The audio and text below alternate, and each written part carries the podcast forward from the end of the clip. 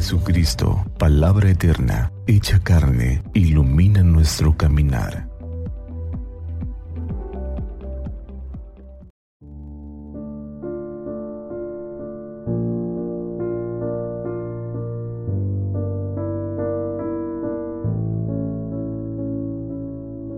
Martes 12 de julio, martes 15 del tiempo ordinario, del Santo Evangelio según San Mateo capítulo 11 versículos del 20 al 24. En aquel tiempo se puso Jesús a recriminar a las ciudades donde había hecho la mayor parte de sus milagros, porque no se habían convertido.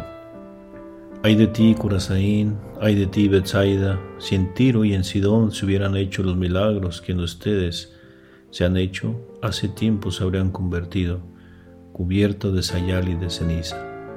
Pues les digo que el día del juicio les será más llevadero a Tiro y a Sidón que a ustedes. Y tú, Cafarnaún, piensas llegar al cielo, bajarás al abismo, porque si en Sodoma se hubieran hecho los milagros que en ti, habría durado hasta hoy. Pues les digo que el día del juicio les será más llevadero a Sodoma que a ti. Palabra del Señor. Saludos en Cristo nuestro Señor. A veces creemos que hacemos mucho por alguien y nos sentimos defraudados cuando no nos lo reconocen. Otra vez no somos conscientes de los esfuerzos que hacen los demás por nosotros y no solo no lo agradecemos, sino que rechazamos su ayuda.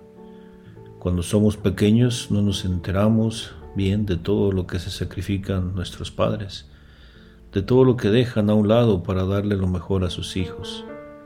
Puede que lo hagan de forma equivocada o no del todo correcto, pero es lo que creen que beneficia más a quien más quieren.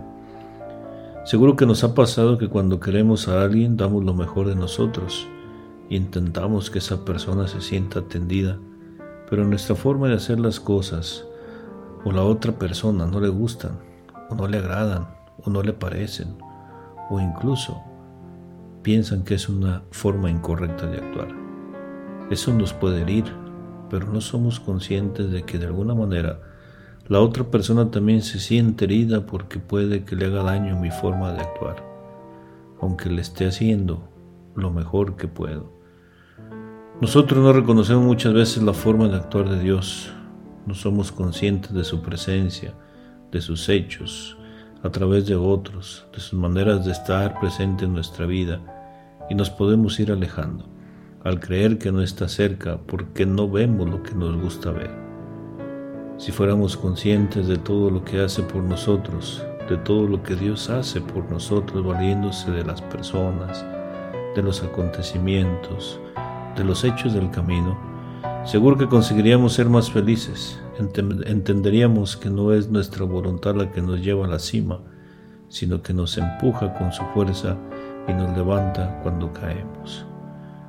Esa misma experiencia sintió Jesús por esas ciudades donde había hecho sus signos y milagros. Sintamos la presencia de Dios, hagamos nuestro mejor esfuerzo, penitencia, y sepamos agradecer todo lo que Dios ha hecho en nuestra vida. Que así sea.